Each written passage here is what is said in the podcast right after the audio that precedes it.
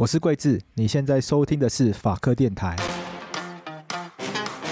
最后，那就想问俊翰，就是你有做好心理准备吗？因为进入政治的场域，一定会有很多口水啊，很多抹黑啊这种的。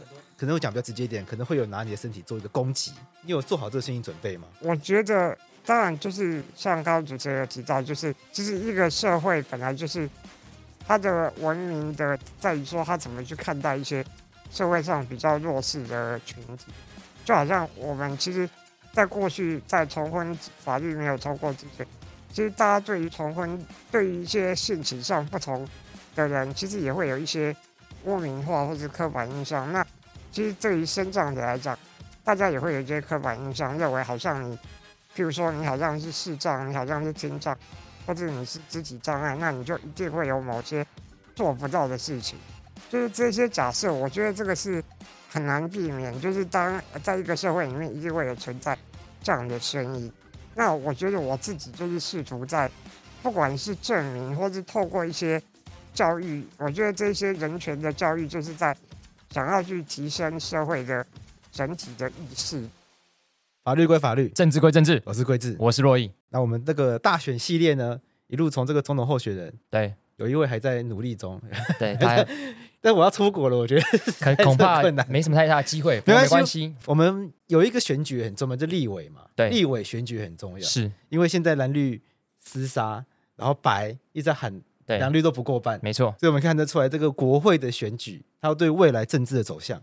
也会会有非常重大的影响，而且因为大家有手上有一个票叫政党票，对对，那政党票也会决定我们不分区立委的席次，对，那这对大家来讲非常非常重要。因为这个不分区立委的席次呢，能不能说多，但也不算少，对，它一共三十四席，三十四席。那这三十四席，这个各党按照民众投给政党票这个比例去分配，嗯、是。那我们今天我们之前访问的不分区立委是时代力量的王宝轩嘛？对。那我们今天来访问我们民进党不分区立委其中一位参选人，嗯，那叫做陈俊翰。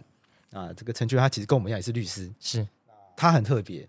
然后一开始就先说他很特别，所以他是一位身障者律师，是，他是以这个身障者的这个身份考上律师，那这个非常不容易，对，所以我们也非常的好奇，就是他为什么会想要投入政治？嗯，没错，我们今天很开心可以邀请到陈俊安律师来到我们节目，跟我们一起聊聊他的这个心路历程，对，以及他投入政治的一个想法。另外就是他是律师嘛，嗯，那他当时的这个指导律师，哎，就比我大咖太多了，太大咖了，像你就只能找我。实习，我就只能找你而已。那像陈俊翰律师，他非常优秀，所以当时是他是由我们罗秉成律师来执来做他的指导律师，所以今天罗秉主动延揽。但他跟你不一样，嗯，你是没有地方可以去，只好来找我。没错，陈俊翰律师是罗秉成律师在这个律训的时候呢，主动邀请他，这个身份地位就不太一样，对，完全不一样。那。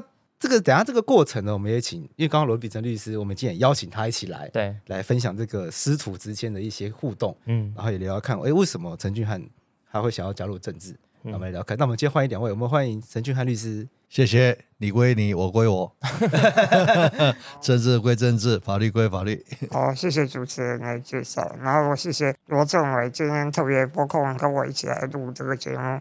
你要叫我师傅啊！啊，我老师，我都称呼老师啊。对，是是，一日为师，终身为父。谁要叫师傅啊？我们今天为了这个俊翰，因为我们师弟不能说为了他，是我们师弟不够好。对，因为我们师弟这个录音场地它是没有电梯的，不够友善，而且它超级，哎，其实真的超级小的。对，所以我们特别为了这个俊翰，我们找了一个他能够比较方便出入的一个场所。是是，然后我们今天。难得也在一个比较舒适的地方录音，没错。但是我们也因为这样子，你我们今天是第一次看到俊汉，没错没错。这当然俊汉他的这个他的这个外形呢，跟我们一般人是真的有一定程度落差。嗯、所以我们一开始当然要叫先聊看，就是俊汉您呃您是罹患什么样的疾病？可以跟我们分享看这个心路历程吗？呃，我是从小就罹患一种罕见疾病，它称作脊髓性肌肉萎缩症，英文是 SMA，然后它的发生率大概是。就婴幼儿大概是十万分之一，所以在台湾目前有四百多位像我一样的 SMA 的病患。然后我是属，因为它里面还有分很多类型，那我是属于很早就发病，就在六个月以前就发病，所以算是最严重的第一型的患者。大多数啊，其实在医学上，可能百分之九十像我一样的病患，可能大概在三四岁左右，生命就会结束。然后算是蛮幸运的，就是。也跌破很多医生的眼镜，就是一直可以走到现在，就是靠家人的支持这样，然后也遇到很多贵人的帮忙这样。不是家人的支持而已了，还有你的志气，还有技巧。您是，所以是从小就是这样子，呃，我从小就没有办法翻身，没有办法独坐，也没有办法坐、站或走，所以从小就是用轮椅代步。那只是肌肉力量会随着时间慢慢的退化萎缩，所以我在小学的时候可能还可以，手还可以有一点力量，自己吃饭或自己写字、翻书，当然就是速度会比一般人慢很多。可是就是慢慢的随着时间，可能我到了国中的时候就需要别人喂食，然后到了高中的时候就连翻书写字都做不到，对，所以大概是这样一路就是慢慢失去肌肉的力量。你说高二的时候有一天一睡醒，忽然发觉自己没办法翻书了，没错，就是高二的一个早上，就是本来都还在读书，一切都很正常，然后就睡个午觉醒来，然后发现。我唯一可以翻书的一根手指突然不听使唤，怎么动都动不了。然后当下其实很晴天霹雳，很崩溃。然后就后来妈妈就是安慰我说：“没关系啊，你没有办法翻书，那我就当你的手，我就帮你翻。”然后就慢慢的接受调试，所以就呃到了现在。我比较好奇是说，因为因因为如果大家相信大家如果看过新闻的话，会发现其实俊翰的。学历其实非常非常显赫的，对，他是 会计师加律师，我们非常人，对，对各各方面都是非常人，没错，就是会计师 A.K.A 律师。我记得本来是念会计系，对，这上次修法律系，而且还去美国念博士，没错，先去哈佛，又去密西根，对，那先拿一个台大的法学院硕士嘞，所以硕士，然后又反正就去美国又念博士，就是基本上是我做不到的境界，这样我也做不到。对，你还有一个境界做不到，都是律师嘛，哦，对，他律师榜首哎。对这个哦，这 我我已经没有机会做到了，我完全没有机会做到了。我是劳社组一百二十二名，哦，那个做完没有分组，我排六百多名而已。对，因为想问俊汉说，就是那你怎么做到跟克服这些事情？因为你刚刚有提到说你在高中的时候，对午觉一醒来之后就没有办法翻书了，可是很明显你输的比我们都多。对，怎么做到这件事情的？做到这件事，我觉得应该是从小的。就是也包括母亲的教育，他们一直把我当成一般的小孩子一样看待，就是他们并不会因为我的身体的疾病状况，可能就对我特别的溺爱啊，或是好像对我就不去有太多要求。然后我觉得我自己大概从小也觉得，从书本，从呃这些可以获取很多知识，就是虽然我身体没有办法动，可是从那一些呃。阅读当中，我觉得可以去体会到很多不同的东西，很多是其他人的人生或是一些故事。所以，其实我从小就很喜欢阅读。然后，因为我的疾病的关系，所以其实我会很多时间是需要休息的。可能我一天当中可以掌握利用的时间不像一般人那么多，可是我就变成我会很把握自己的每一分钟。就是假设我在读书一个小时，我就会把那一个小时做。完全最有效率的运用，就是可能把一个小时当三个小时、四个小时用这样。所以我觉得就是，我就专注很重要。然后还有就是，对于自己的规划，我觉得在不管是在做任何事，读书也好，工作也好，我觉得对自己有一些安排跟规划，才能够让你很顺利的去达到目标。所以我觉得我从小开始每一个阶段都会。为自己设定明确的目标，然后要有哪些步骤，一步一步去完成它。那当然，我也说过，就是像我这样的状况，就是真的是一路以来很幸运遇到一些师长，然后朋友，很多人的帮忙，才有办法做到今天这一步。有有没有一些故事可以跟我们分享？就是成长过程中有没有一些呃学习中的一些故事啊、历程啊，曾经遇到的贵人啊等等的，或者令你印象最深刻的？我举例来讲，像我在小学六年级的时候，其实我那个时候原本只是一个小感冒而已。可是因为我从小就是感冒就很不容易好，常常一个小感冒就会可能变成肺炎，然后就可能要住院，然后住普通病房可能又会转到加护病房。然后那个时候我印象很深刻，其实也是一个小感冒，可是因为那个到诊所他都需要打针，然后打针都打在屁股，那因为每天打每天打。那个打到屁股都淤青了，都硬掉，然后后来就想说，那不如就住院从点滴，就是让那个针从点滴进到身体，可能会比较好，也好的比较快。所以其实那个时候住院并没有很严重，因为那个医生对我的身体状况比较了解，所以他知道说我的状况可能需要住院安排会比较利于快速恢复。可是没有想到之后病情就急转直下，然后就一直恶化，然后甚至到后来是那个呃医那个医院都开病危通知单，然后那一天晚上，其实很幸运的就是那个在抢救的过程中，正好有一位那个从加护病房，他刚好下班的医生，他听到，因为我那个时候住在普通病房。然后情况很危急了，然后他就是听到我爸妈在那边拼命的抢救啊，然后可能有一些哭喊这样子，然后他就进来问说发生什么事情，然后他就知道状况以后，他就去找交病房的另外一位护士，然后就两个人就过来帮我做急救，就从那天晚上大概十点十一点就一直急救到隔天的凌晨，然后好不容易我的状况就。稍微有点稳定下来，然后他就跟我妈妈说，依照我的状况，不能再留在新竹的医院，可能要送到台北的大医院。然后就对，然后就之后我的那个主治医师啊，他因为我妈妈就跟他讲说，他一个人他实在不知道要怎么在救护车，就是救护车到台北还有一段路，他不知道这一段路要怎么办。然后我的那个主治医师人也非常热心。他就说，他把早上的门诊看完之后，他就一路在救护车上陪着我和我妈妈，然后压这个苏醒球，不知道你们看过？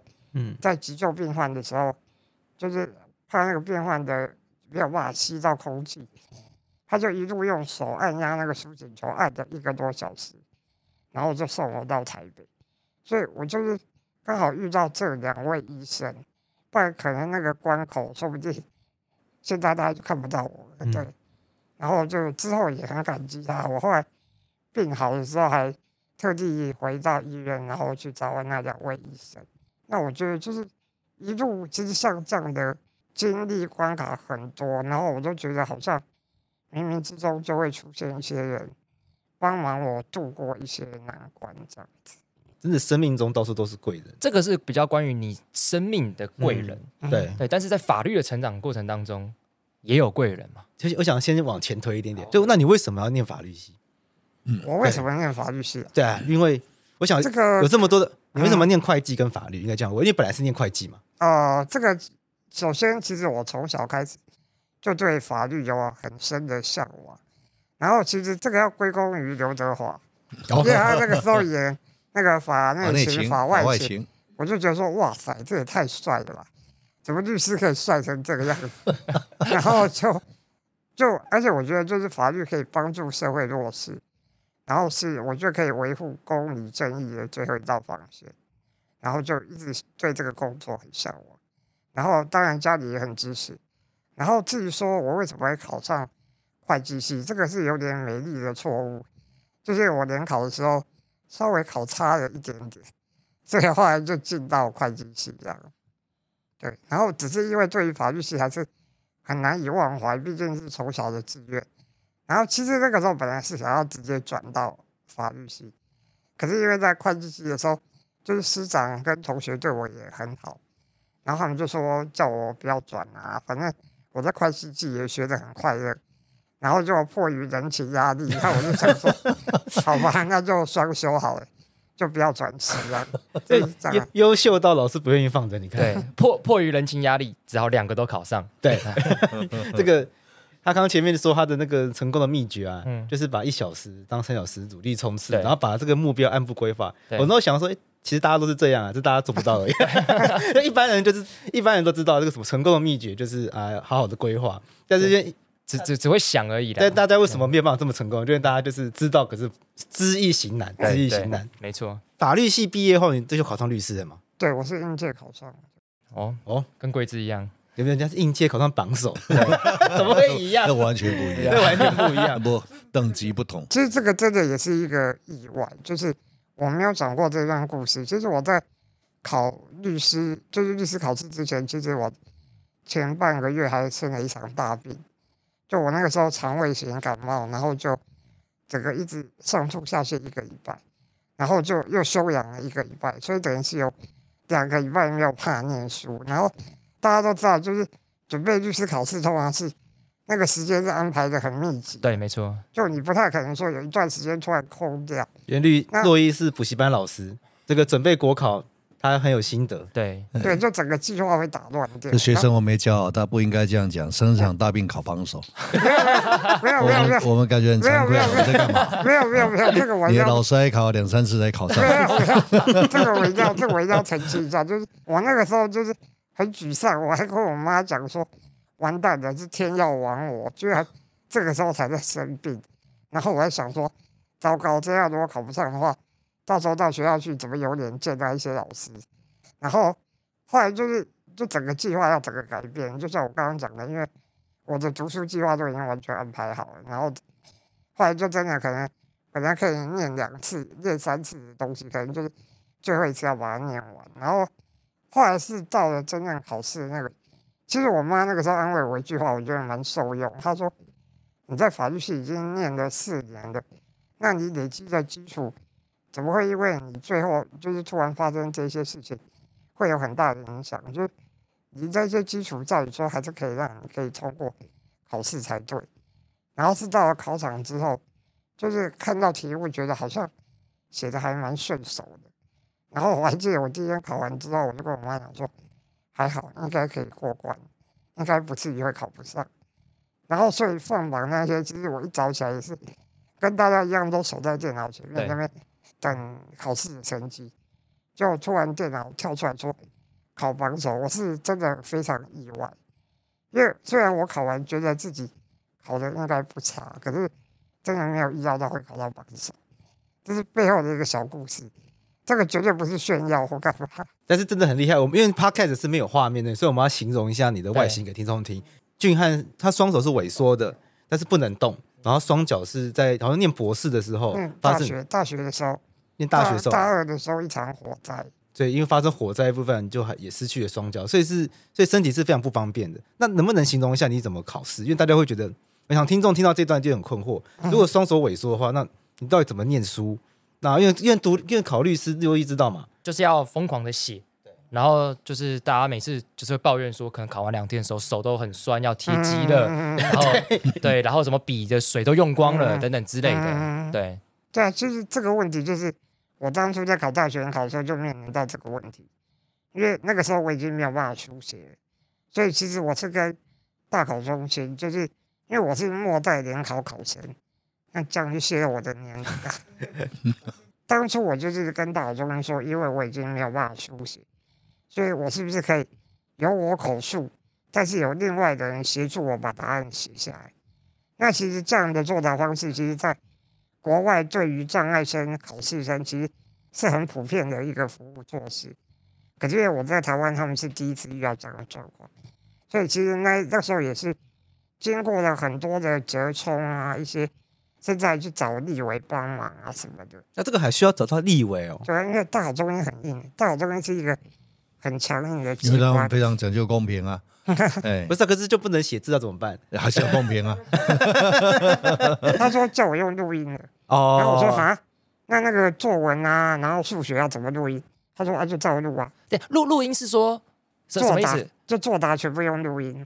哦，全部用录音。对，OK。他说就是没有人帮我写下来，嗯、就是我自己把它录在里面。所以你是朗读，不是作文。但这很奇怪，那数那数学要怎么录音啊？没有，他这个这个更好笑，因为数学是选择题吧？对。他跟我讲说，那你就讲一二三四就好。我说好，那我没有计算，我怎么知道答一二三四？对啊。要在脑海里面算那个什么 sigma、log log 啊、浪达这些东西，怎么可能？蛮好笑的。对，这听得让人蛮不爽。对啊，考律师的时候，考试院有比较没那么硬吗？对，就是后来经过大考中心，这我不知道算是一战成名还是一战黑化，就他们可能知道我很难搞，就是后来到在国考的时候，其实我觉得他们的大概也是随着时间经过，就是。就是他们的一些措施有比较改善。那像律师比较单纯，因为全部是申论题。对，嗯，对啊，那就是会有人在旁边协助我把答案写下来，就至少让我可以看一下自己整个思考论述的过程写到哪里。因为你用录音的话，你要一直回放，其实是蛮麻烦的一件事。对啊，然后录 podcast 来作答，我我已经想不起来我们刚刚在聊什么。对啊，对啊，这我们已经录二十分钟了。你说前面五分钟讲什么？谁有谁有办法想起来？这完全没办法。对，这这一路走来，您身障者这个身份，应该会带给你非常多的感受，对对不对？对，包括就像像这个罗律师在开始录之前，也有跟我们分享，就是你第一次去开庭的一个经验，可以跟我们分享一下吗？对，呃，那个时候是罗律师，就是他想要让我有一次就是出庭的经验，然后同时就是把我的名字在诉状中用那个共同代理人的方式呈现，然后也要让我在法官面前做陈述。可是到法庭之后，其实就发现说，那个整个空间设计对于障碍者是非常不友善，就是尤其像我是坐轮椅的。律师就是我，甚至没有办法到律师席，因为那个律师席的空间根本轮椅是进不去。对对，所以对我只能够在法官的正面对面，就是面对着法官证人席，对那个位置去陈述。然后同时，因为他那个电脑，它不是有一个荧幕会让你看说你的陈述书记官记载有没有错误嘛？那因为那个位置跟轮椅的视线高度是不一样的，所以我还记得那个通译还。很可怜的跑过来，就是捧着那个电脑拿起来给我看，让我确认说陈述记载是不是正确。所以我就发现说，其实也不单是只有法庭设计而已，就在各方面，像我们的建筑也好，或是你发现那种人行道骑楼也好，其实对于障碍者都会有造成很多阻碍。那特别是我刚刚举的我从小的学习过程。我会发现很多教育制度里面的设计，通常都是你必须要主动的去冲撞现有的体制，然后就是去争取一些自己的权益，所以我就觉得这些其实是很不合理的，所以我也觉得就是自己有义务要去想办法去突破、去改变这些规定，就是让以后的障碍者可能不需要再面对到这些。外在的困难，我觉得有一个很重要的事情是，呃，你受到自己的指导律师这件事情的影响，会不会因此更深？对，因为其实桂枝是我的指导律师，对，那我都看不出来，我都我都 hold 不住他，然后叫我写诉状都不写。他叫他叫我写诉状，我说，哎，我最近法白事情有点忙，可有时候又拿法白来当挡箭牌，对，让他休息一下，让我来讲。好，对，所以这这时候就是刚刚好要问，也想问罗律师，就是这个实习的就带实习过程中有没有一些？有没有看到一些？我先讲啊，就像刚刚讲的这些话，他自己说自己难搞，对不对？嗯，他那些考试过程都是自己去争来的，对，不是人家试给他的哦。那作为一个律师，第一个人格特质就是要难搞。哦，怎么说？怎么说？因为你会碰到很多复杂的事情啊。对啊，你如果是屈服在那些困难跟复杂的话，那就不可能为你的当事人争取到最好的权利啊。所以律师一定要站在当事人前面嘛。所以他一定要难搞，如果太好搞的话，你当事人会被搞掉。那俊翰是哦，这个在我指导的十多位的实习律师里面非常特别啊的一个，他是唯一一个是我主动邀请的，唯一一个是没办法全程跟着我。我的指导的学习律师，我在哪里他就要在哪里啊。我去开庭、去开会，乃至去应酬哦，都可能要带着律师，但是他没办法，就如他讲的。他是台版的非常律师，但是他不像英语，还有一个律师席好坐，他连坐的位置都没有哈。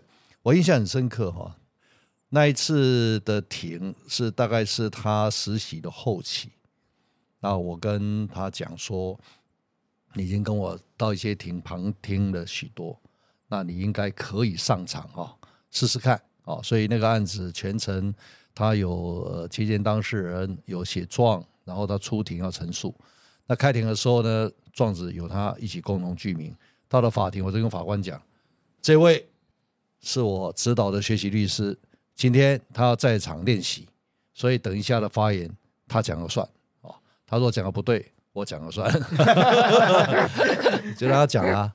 就一推到法庭里面去，因为新竹地院是一个很老旧的法院，哎啊，他从大门口进到那个法庭就已经是困难重重了。旧的新竹地院嘛，旧的新竹地院啊。”进了法庭，那我记得是第一法庭啊。进了法庭，那法官人很好，他说 OK 好，那就让你陈述。如刚才他讲了哈，他那个也没有电脑荧幕好看，然后他讲的时候呢，也很从容不迫的把诉状的重点讲给法官听啊。老实那个法官我看得出来他蛮感动的，因为他从来没有碰到这样的法庭场景，是一个代理人是这样的情形啊。那他也给他，他讲完以后，你应该记得法官给你几几句鼓励的话。对，他他肯定他说你做你讲的很好。嗯哦，那当然在这个过程里边，呃，对他来讲是辛苦的啦。他是我这个师生缘，是我在律训所上课的时候结下来的。哦，我在。那时候律师训练所的训练哈，之前训练一个月是基础训练，是在台北律师公会的会馆啊。那我上了课的时候，一百多个学生不看见他也很难，一眼望下去，大机会看见他啊。所以在呃中场休息的时间，我主动过去了解一下他啊。啊，他妈妈当时也在场啊。那就是呃，怎么考上律师的等等，像两位刚刚问的这些哈。那我才发觉他是新竹人。那因为律师的受训哈，那完整要六个月，一个月就是集中上课，五个月就要到律训律师事务所实务训练。对，实务训练。那我就邀请他说：“哎，我也是新竹呃的的律师啊，我我在新竹有开一个事务所，你如果愿意的话，是不是可以到我事务所来实习啊？”那后来他就来了。那实习的过程，呃。他的我是给他很弹性上班啊，这个如果以现在说应该是合理调整，很弹性的上班啊。那他也是我唯一在同一个时间收两个实习律师，原则上只收一个，我原则上只收一个，专注嘛哈。对，一次只带一个人，一次带一个哦。那那时候带两个啊，所以呃，他比较多的时间在事务所看卷哦，然后帮我研究一些法律问题，他这方面。呃，比之一般律师，呃，绝不逊色啊。那呃，我印象很深刻的是他写状跟看卷的过程哦。那个时候，呃，我们那时候还没有很普及化那个电子阅卷，所以都是纸本卷。那纸本卷是要翻阅，那他刚刚讲啊，他是没办法翻的哦。而且老实讲，他是永不低头了，因为他也没办法低头啊。所以你如果会看到一个很特殊的景象是，呃，他他就这样坐在轮椅上，然后就头。抬的这个像应该差不多有四十五度这个这个角度啊，然后前面呃电脑荧幕前会加一个书架之类的哦，然后会把书啦或卷啊夹上去哦，然后他是这样看，谁来帮他翻？就是他的另外一只手妈妈哦，妈妈从他读书以来，包括在律训都是陪在旁边的啦，是伴读哦，那妈妈就会帮他翻卷。啊，一页一页翻，那看卷看得很慢哦，因为呃，我走过去的时候会看一下他在里边在干嘛哦，没有在看运动。老板还是要监督一下，呃、对，那不运动的人喜欢看运动赛事，瞄一下电脑有没有在看运动赛事，没有，都很认真在看卷啊，都很认真在看卷，啊，非常专注哦，这个走过去他也都不察觉啊。那第一份的状子写出来之后啊，我会来审审状啊，就是律师会看一下状写的好不好，写的很好。哦，几乎很少改了哈，很多你们应该知道，有些律师那个实习律师第一份状会被丢回去的。对，我都被他大改。呃，大改，大改算客气的啊，把他丢在丢在门口，这样捡回去了一堆。有有有有。那他的状子写得很好哦，都自己独立完成嘛，哦，就是包括呃打字等等哈，我就很好奇哈，那我就问他说，哎，我看你的状哈，那个打字等等哦。都没有假手他人，因为事务所的打字的人员并没有帮他忙，都自己完成。哎，那我说我核对一下哈，你书状上面引的卷页啊，这个意思，比如说我有书状里面提到某一份的笔录是哪一天做的，在哪一哪一个卷中的第几页，就像 footnote 一样哈。那这个是在书状上一定要做的基本功课。那我要核对一下有没有写错？哎，都对哦，那我就很好奇了，我就问他说，哎。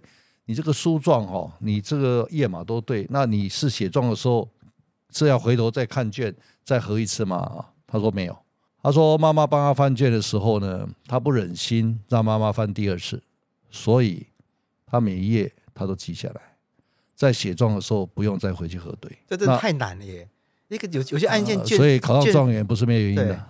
合理合合理理，合理对好合理。他大概只只给自己一次的机会，把该看的、该该记的都把它记下来哦。那当然，这样的一个过程哦，妈妈是特别辛苦了哦。刚刚他讲贵人很多了哦，那我也刚才讲他最大的贵人哈、哦、是自己啦啊，他自己很有志气。那再来就是他的妈妈哦，他妈妈妈妈真的不容易，不容易哦。他这样的一个一路的陪伴跟支持，做他的手，做他的脚，做他的眼睛哦。那替他看头看尾，这个是鬼门鬼门关的拒绝往来户之一哈。你不知道跑了几次了哈，是非常辛苦的。他在美国那段时间呢，因为气候他容易感冒的话，这个一受凉，一般人是小感冒，对他来讲是大事情哦。是一趟又一趟的把自己这一个救回来。哦，那也坚持在这一条路上往下走。那呃，也因为他这样的一个表现哈，我们这个师生缘是这样哈，也万万万没想到他的留学回来以后哦，他从事呃人权的工作。那呃，两位知道我在政院也负责人权政策啊，所以我特别也邀请大家到政院的呃人权保障推动委员会当委员。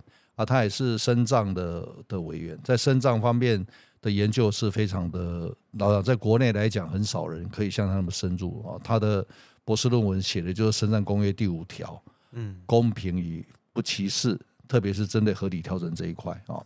那我们的深藏法年久失修，那这个非常需要有这样法律专业的人，尤其他可以来现身说法，可以把他的亲身的人生的经验。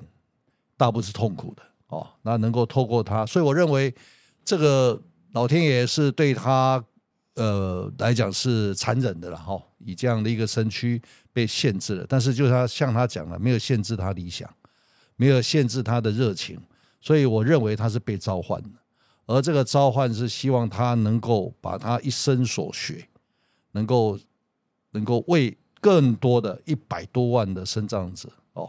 能够提供更友善的环境，这包括很多的修法工作需要他。法律的工作，不管是判决啊，写法官做判决，律师、检察官去针对个案做很多的这个讨论啊、研究啊，或者是到立法，我觉得他都不能够脱离现实，他必须一定要贴合，就是人民的需要嘛，一定要贴合，就是这个个案的实际状况。那如果是立法的话，那就一定要能够贴合这个整个民情嘛，不能够就自己。讲一个很高空的东西，讲个很理想的东西，但这是空中楼阁，他实际上帮不到人。对，一点没错。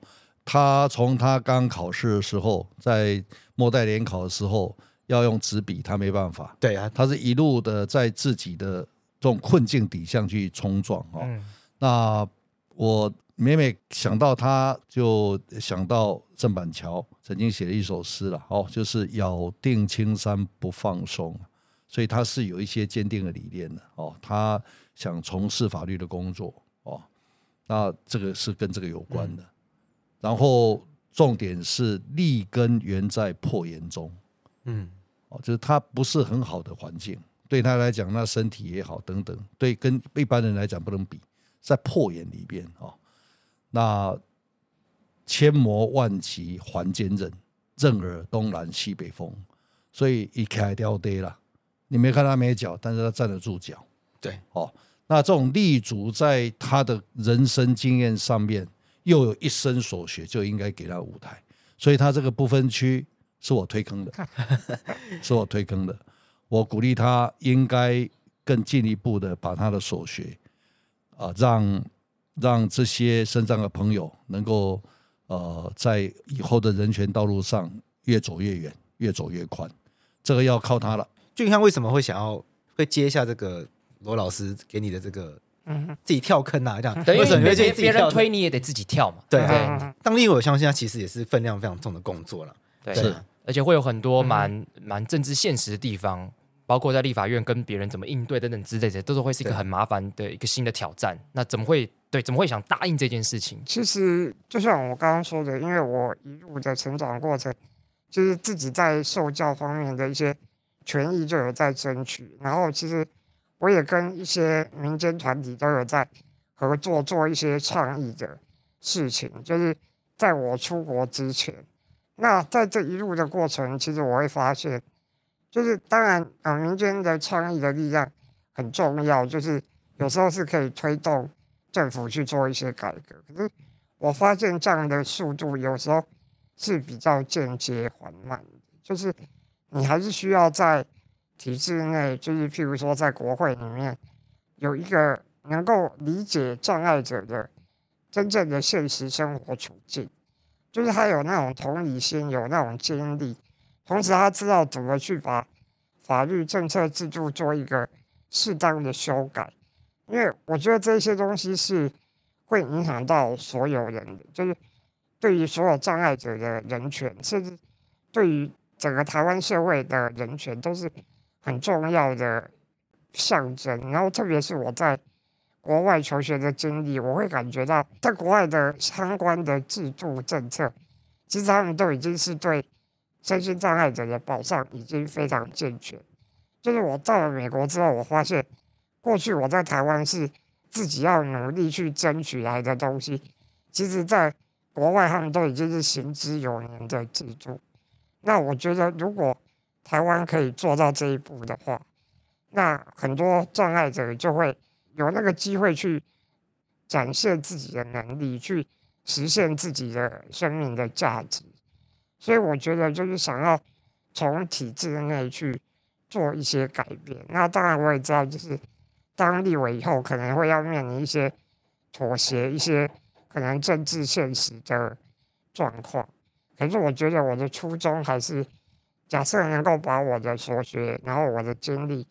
让台湾相关的法律政策制度有修改进步的空间，我觉得这个是在立委这个角色可以做到很多的地方。因为刚刚俊浩提到一件事情，他说美国有很多政策已经行之有年，但在台湾是没有，就很想知道，那你在美国经历了什么，让你觉得台湾也应该要做的要做到这件事情？可能觉得台湾也太烂了吧，嗯、或者是 或者不要那么激烈的话，台湾一定可以做得更好。你觉得台湾一定做得到的？对，有没有什么这个政策可以分享？像我举一个例好了，我当初。申请上哈佛之后，因为其实我在申请的时候我就有揭露我是身心障碍者，然后我是坐轮椅的，所以其实他们在录取到我以后，他们就写了一封信，就是邀请我是不是可以提早到美国，就是在所有的新生到之前，他们希望能够跟我有一个见面开会的机会，然后他们需要可以把我的一些不管是住宿啊、学业啊各方面生活需要的帮助。安排都能够就定位，因为他们希望一开学之后，所有我和其他的同学是在相同的起跑点上，就是我不需要再去额外担心这些问题。其实那个时候我就已经觉得蛮压抑的，因为我在台湾一路的受教过程，就是基本上都是我遇到问题之后，我去跟老师或者学校反映，然后他们再想办法解决我。当然，我当然就是在校内就是。其实师长或者学校方面对我还算是蛮友善的，所以都可以得到善意的回应。可是毕竟就是不是每个人都懂得去争取自己的权益的，就是可能有些人不管是不知道，或是他可能不好意思去争取这些权益，那他可能他的权益就白白损失。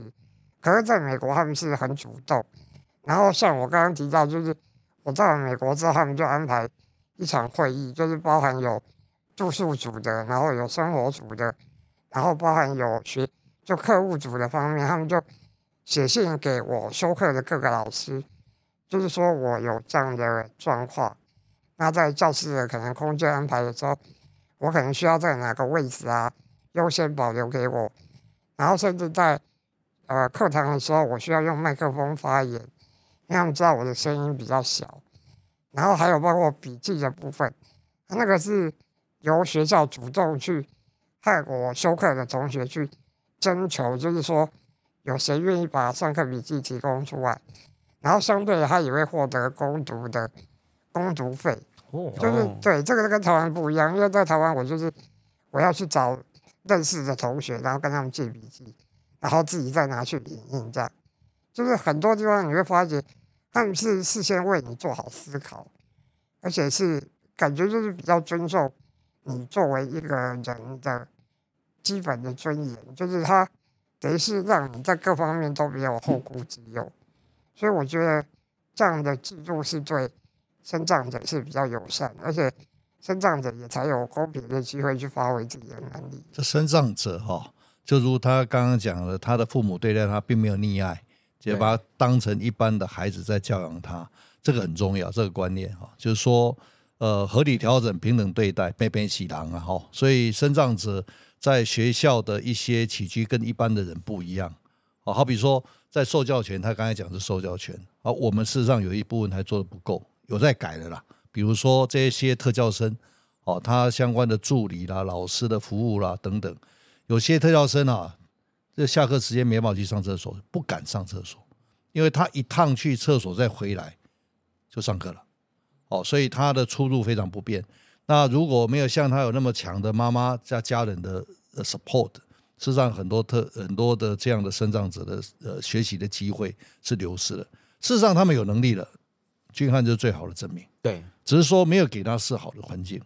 一个社会的文明指标有一句话这么讲，不是看它的 GDP 经济是否繁荣，人们多么富有，看的是这个社会、这个国家政府怎么看待、对待弱势，特别是身障跟这些穷苦的人。那我认为台湾是应该走上这一条文明之路，而他来开路，因为他是最好的人选。所以我说推坑啊，事实上是老师对他的期待。之前做律师，我是他的老师；现在在身障方面的领域，他是我的老师啊。所以，我希望他能够把在国外学来的这些制度也好、做法也好带进台湾，好让台湾更加的能够朝向共荣的社会哦。就是这个社会人人平等，重要是每个人都有他自己的尊严，哪怕他是一个身障者，他仍然有他的尊严，而这个尊严不是一种福祉。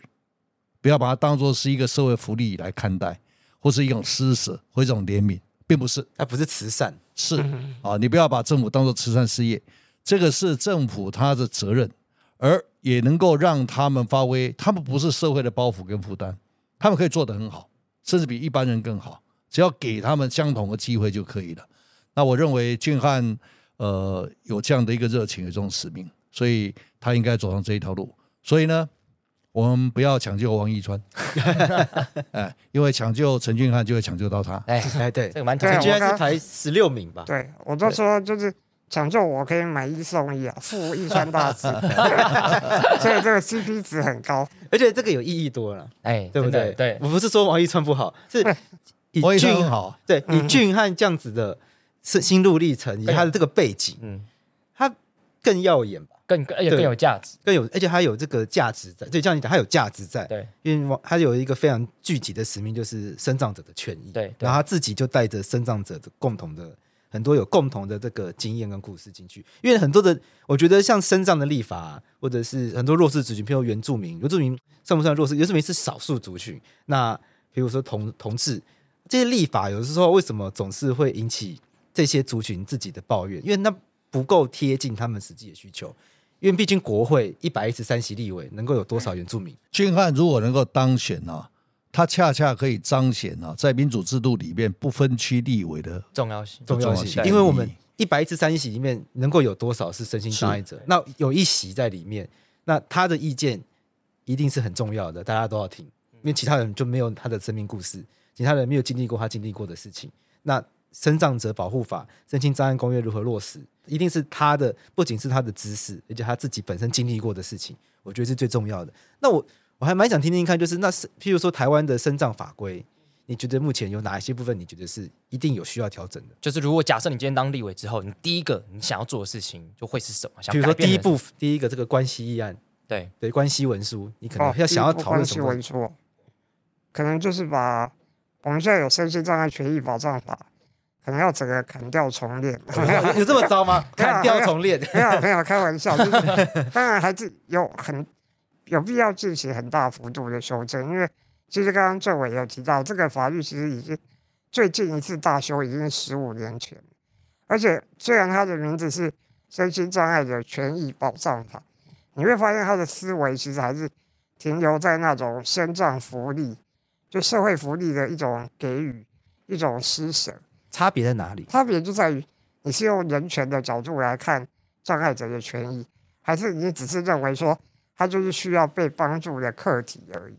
就是我只是因为他值得同情、值得怜悯，所以我国家行有余力，我就做一些福利措施去帮助他，跟你把他当做一个权利的主体，他今天只是要求说，我应该有一个平等的权利去去行使我的这些基本人权自由，就这两个观点是很不一样。那因为过去的法律就是坦白说，因为这个法律也是在我们国家正式通过 CRPD，就是《身心障碍者权利公约施行法》之前，所以其实它跟最新的国际的公约要求，其实还是有一段蛮大的差距。那我举几个，就是大家可能最近很有感的例子。就是我们在讨论行人地狱的问题，可是大家其实不会发现，就是说，对于障碍者，特别是对于行动不便的障碍者来讲，台湾的整个交通用路环境其实是非常糟糕，尤其是在六都之外的县市，可能在台北已经相对好一点，可是，在台北不管是在人行道还是在骑楼，其实你都会发现，很多对于轮椅族来讲是寸步难行。就他人行道可能有有一些路树，然后有一些电箱，有摩托车停、脚踏车停，根本没有足够的空间让轮椅去做通行。所以我觉得大家在讨论行人地狱的这个问题，其实如果整体的环境可以打造成对于行动不便障碍者，他们都可以很方便的去通行的时候，其实对于一般人来讲，他就更不会遇到问题。那这是其中一个。然后再举一个，就是因为前两三年不是疫情的关系，然后我们很多行业都会有所谓的居家上班。可是对于很多障碍者来讲，其实，在疫情前他们就会需要这种居家上班的安排方式。可是那个时候很多人都认为这个是不可行的，大家都觉得说，好像你上班就是一定要到固定的地点，然后去上下班。可是因为这个疫情之后，我们发现其实这是做得到的。即使对一般人来讲，居家上班也有很多好处，所以其实像这样的方式，就是这是对于障碍者的一种工作权的合理调整。就如果你可以去考虑，有一些行业有一些工作，其实是在家里就可以完成，那他可能就不需要障碍者出门，然后要面对一些交通啊、环境的障碍等等。那像这些，不管是合理调整，不管是无障碍法律。无障碍环境的建构，其实这个都可以进入到生存法的具体的规定里面。那其实还有很多，像刚刚呃罗政委提到有关教育权，那一些特教的特教助理员，就是对于学生学生助理员如何去协助这些特殊生，可以让他们的需求获得满足等等等。其实这个很多都是值得去进一步关注、去立法解决的问题。尊严是来自于主体性了，就他作为一个呃一样跟我们一样的国民，他应该有一样的权利。这个权利是我们有大家都可以呃行走的呃人行道啊、骑楼，但他不行。人们就要开始想的话，就是说他寸步难行的状况底下，他只能在家里，这些公共设施他用不到，他也是我们的国民啊。所以所有的设计要从这个基本思维，从它的通用性去考量。啊，这个就是政策要导入人权思维，这种人权思维一定是少数思维，而不是真的 for 大多数的。那这样的一个思维要透过它来见证啊。那刚刚讲的，比如说工作权的保障啊，我们现在为了育婴啊，这个照顾家庭起见，我们在推弹性工时，这是要刺激妇女能够就业啊。但有没有去考虑到身障者，很多他的身体的因素，他有工作能力的。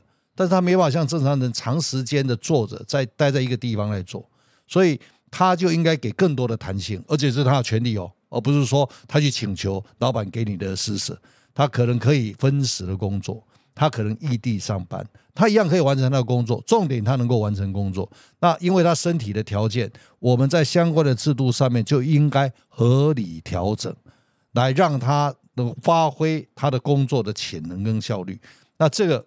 走到这个文明的境界，应该做得到，也应该做。就这这个主体性，我我常常在节目上讲，就是我们大部分的人在这个生活中都会预设一个叫正常、健康，是的。然后这些如果他不健康，或者是他身体不正常，那我们就会觉得，那我们多给他一些，好像是施舍、是帮助、是福利、是慈善。但是这就没有考量在一件事情，是每一个人本来都有自己的独特性。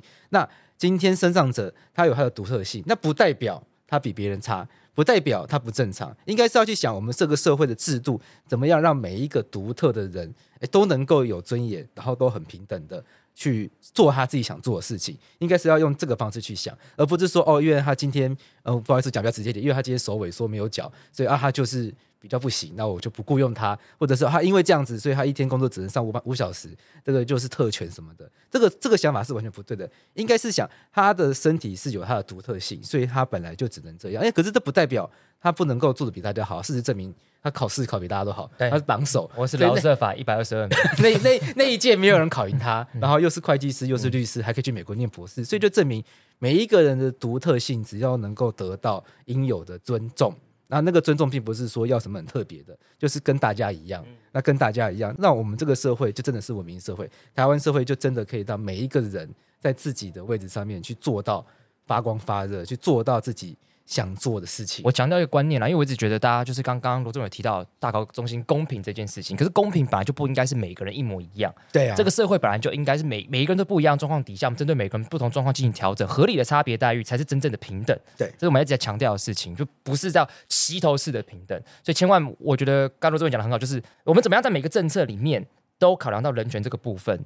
这是最重要的，因为一个伟大的国家，它一定是最在乎那些这个社会上最需要被帮助的人，对，给他最合理的一个权利，这才是一个真正一个国家应该要有的样子。伟大的国家不是有钱的国家，对，哎，有钱的又怎么样？就你钱有没有真的把它均分，然后把它帮用来帮助真的需要帮助的人，然后有没有真的把这个社会打造成每一个人哎都可以很有尊严，然后都可以展现自己的独特性。就有时候你国家可能没有很有钱，可是你这国家大家彼此之间相处是和善的，谁也不歧视谁，那每一个人都可以发挥自己人生想要实现的梦想。哎，这国家就算没有到真的很有钱，可是大家住在这里应该比较快乐吧？对不对？这才是文明国家。所以我非常期待哈、哦，能够大家支持，哦，让俊汉能够进立法院，让他加入人权主流化的行列，让他在这个人权的路上面替大家开路。即便他是不良于行，但是他可以作为引领的前锋，哦，可以让台湾更加的温暖，更加的人性。那人权的这一条路不能没有他。我也很期待，通过他，台湾在各种方面啊，人权的政策、人权的因子，可以融入我们的法案、政策、人权影响评估、人权指标。这些都需要有他这种法律的专业、人权的专业才能够推进。最后，那是想问俊翰，就是你有做好心理准备吗？因为进入政治的场域，一定会有很多口水啊，很多抹黑啊，这种很，很多妖魔鬼怪啊。对，例如可能就会面对到韩国瑜。哎，可能我讲比较直接一点，可能会有拿你的身体做一个攻击。你有做好这个心理准备吗？譬如说怀疑你、质疑你说，真的有办法应付这个选民的这个期待吗？真的有办法去做到？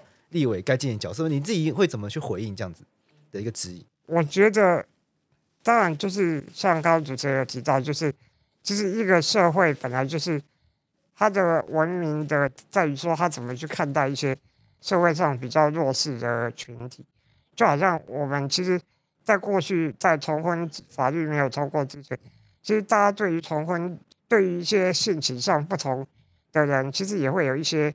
污名化或者刻板印象，那其实对于身障者来讲，大家也会有一些刻板印象，认为好像你，譬如说你好像是视障，你好像是听障，或者你是肢体障碍，那你就一定会有某些做不到的事情。就是这些假设，我觉得这个是很难避免。就是当在一个社会里面，一定会有存在这样的声音。那我觉得我自己就是试图在，不管是证明，或是透过一些。教育，我觉得这些人权的教育，就是在想要去提升社会的整体的意识，就是知道说，一个好的社会应该是要多元、平等、共融。我们应该是要尊重每一个人的差异，然后去接受说这样的差异才是组成一个社会的每一个不可或缺的一部分。所以，我觉得，当然，对于我的质疑，我会用实际的表现去。证明看，让他们知道说他们的那一些刻板印象是错误的。那我更希望的是说，透过我自己本身，让大家对于障碍者能够有不同的一个认识，不是停留在以前那种好像障碍者就是只能接受别人帮忙，好像没有办法发挥自己的能力，没有办法对社会有贡献的一群人。那至于提到说进入政治这个场域，当然就是我知道，尤其是年轻人，大家多少都会对政治有一些负面的观感。可是我觉得，其实政治就是在就是在管理众人之事。就是假设每个人都因为觉得政治很黑暗或者很负面，就不去管它，那事实上这只是一个恶性循环。那你可能把你的权力去交到一群你更你很讨厌、不喜欢、不认同的人，去决定这个国家的未来。那我觉得这样是反而更糟糕。所以我觉得，当然可能。进去之后，难免会遇到一些刚刚主持人说牛鬼蛇神，所以我觉得每个立委的角色不一样。我对我自己的期许是做好我的法律跟人权方面的专业。那至于一些牛鬼蛇神，我觉得像义川大师就是专门降妖除魔的，这部分可能就要交给他来负责。对，Okay. 我觉得大家各司所长那样。对。OK，就是你在立法院贡献你自己本身对于身障这方面的专业。那至于那些牛鬼蛇神，就交给王义川 来拳打脚踢，让他来收服，降妖除魔。对，没错。俊翰还有什么？有没有什么话想要跟我们的听众朋友说？我觉得当然就是很感谢民进党，然后还有包括呃赖主席这一次愿意提名我以身障者的律师这样的一个身份进入不分区的名单。那我觉得这个其实是。每一个政党提名的不分区名单，其实是在彰显这个政党它对于它的价值理念，还有这个国家未来前途的一个观点跟看法。那我觉得，你如果去细看民进党的不分区名单，你就会发现，它在里面其实不管是对于社福、对于妇女、对于儿少，甚至对于一些艺文、体育各个不同的专业领域，其实他都有很深的琢磨。那我觉得这是一份。很值得大家支持的名单，然后，啊、呃，在这里就是内举不避亲，就是也要请大家多多支持，然后让我有这个机会能够进到立法院替大家服务。然后，如果你是支持、呃、王义川的人，那你抢救我也可以顺便让王义灿 一起进到立法院，就是大概是这样。我借苏院长、苏贞昌院长曾经讲过一句话，他本来也是律师，跟我们一样哈、哦，那。他为什么会转身投入政治？那当然是美丽岛事件的那个大审对他的人生有一个重大的影响。一共过几位了哈，做的书是把案件嘛哈，一件一件救袂复起了。台湾爱盖是政敌啊，所以呃，包括俊翰在内啊，我事实上呃推他一把啊，他也很很勇敢的承担下来。啊，事实上他本来就有这种志向，所以我从做律师转正公职也学习很多。那在政治的这条路上，比之呃法律的这条路上，但是不同的景色，也有不同的挑战乃至机会。所以俊翰如果能够啊，把他一生所学法律的人权的，老实讲非常少哈，我们有国际人权专业背景的，几乎是凤毛麟爪。那他他能够把他现在呃呃的的，的相关的所学的这些贡献出来，给他这个机会，也就给台湾的民主跟人权一个大好的机会。我我最后讲一个，我觉得刚刚俊翰有讲到一件事情，我觉得非常非常重要，因为他说我们台湾的行人地狱这件事情，如果我们可以从身障的角度去规划这件事情，其实如果连身障的人在行经这些人行道、马路的时候，如果都是轻松的话，对一般人来讲一定是更好的。是的，对，我觉得就是这个观念，嗯、就是这个观念。对，那我觉得立法院可能真的需要有这样的声音，因为立法院毕竟是一个以民意为基础的一个地方。那我相信，就是大部分的民意，坦坦白讲，大家可能没有那么关心生障这件事情，但我觉得这件事情是重要的，需要被关注的。行人地狱这个例子其实很有趣，因为现在大家今年大家才开始讨论行人地狱，但是其实生障者，呃，应该说我们的马路对生障者来说一直都是地狱。十八层地狱，十八层地狱，就像刚刚这个俊汉讲的，刚刚俊汉讲的可能还是比较婉转、比较婉转的例子。就就是之前有另外一个来宾在我们节目上讲过，你就你可以想象，就是你的家人，或者你今天要跟不要不不不要长辈，因为大家都会想象怎么长辈。你会想象你要跟某一个好朋友约聚餐，然后那位好朋友是一位坐轮椅的身障者，那你就去帮他规划一间餐厅，然后在那边见面，你立刻就会发现他根本去不了那里。第一个，怎么走到捷运站？因为走到捷运站，假设他推轮椅，他是坐轮椅的话，你不去推他，他自己去的话，哎，那一路上有些县市的骑楼是高高低低、高高低低的，根本过不了。对，那就只好走马路。那马路外面一下脚踏车，一下摩托车，一下大卡车的，那很吓人。所以发现。光要到餐厅，你说可能光到捷运站，台北的骑楼有一些也没有到真的非常的平整，有一些可能会有一些斜坡，但那个斜的就是你不可能上去的那种。所以光怎么到捷运站就大问题。然后捷运站可能对身障者比较友善一些。那出来之后又一样问题。再来是餐厅门打开进去吗？那个餐厅有没有办法让这个坐轮椅的这个朋友进去？进去之后哪里用餐？那那个餐厅的厕所有没有办法让身障者使用？所以光想完这个人之后，你就会说。算了，我们去家里叫外送算了。对，就就哪里都去不了，所以他就出不了门了。他就没有跟一般人一样，可以有权利的走在行人道上。没错。那老实讲，这个就是没有人权。所以我们每一次邀，我们每一次跟这个身障者做这个访谈的时候，我们都是在今天录音的这个 Lazy，然后我们都会发现他们像上前面前面几位，就是都是直接坐计程车到门口下车，然后走着就坐计程车上车，因为这个路真的就没办法走。那这个对他们来说实际上是很大的影响，所以大家，我觉得大家可以用这个角度去体会啊，“行人地狱”这个字对我们来说是这个过马路可能很容易被撞到的意思，对我们来说是这根本就出不去，对，是更煎熬的，是更煎熬的一件事情。所以人权就是人人有权呐、啊，不分他的种族、肤色、性别乃至他身体的状况，对，他们都有权利要求政府国家要提供他可以跟一般人一样生活的条件。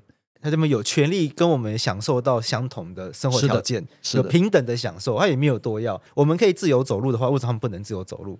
对啊，那这不叫做我们去施舍他，这应该是身为生而为人本来就要应该要的事情，自由走路、自由行动的权利。所以我们也一直在这个节目上是很希望大家可以去翻转大家对人权观念。人权其实是这个意思，每一个人都有权利享受一样的好的生活，他还没有要更好，你有的他也有。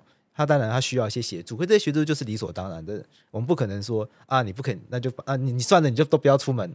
那那如果是这样的话，那我们国家其实也很不文明嘛。我们就是没有想要善待跟我们状况不一样的人，他们有他们独特性，这应该是我们要照顾。确实，人权就是善待彼此。嗯，好，好，我想我们今天节目差不多这，我们要感谢陈俊翰律师跟罗秉成律师一起来跟我们讨论我们身障议题，然后陈俊翰律师也分享了。他这个从小到大非常宝贵的，我觉得对大家来说，对他来说是很残酷的，但对他来说是很宝贵的样子的一个人生经验。对，那也希望大家听到这个节目之后，或许走在路上，或是在做在餐厅吃饭的时候，你可以多想一下：倘若你今天你是一个生长者的话，这个地方友善吗？那如果他没有那么友善的话，或许这个社会的政策制度它需要被调整。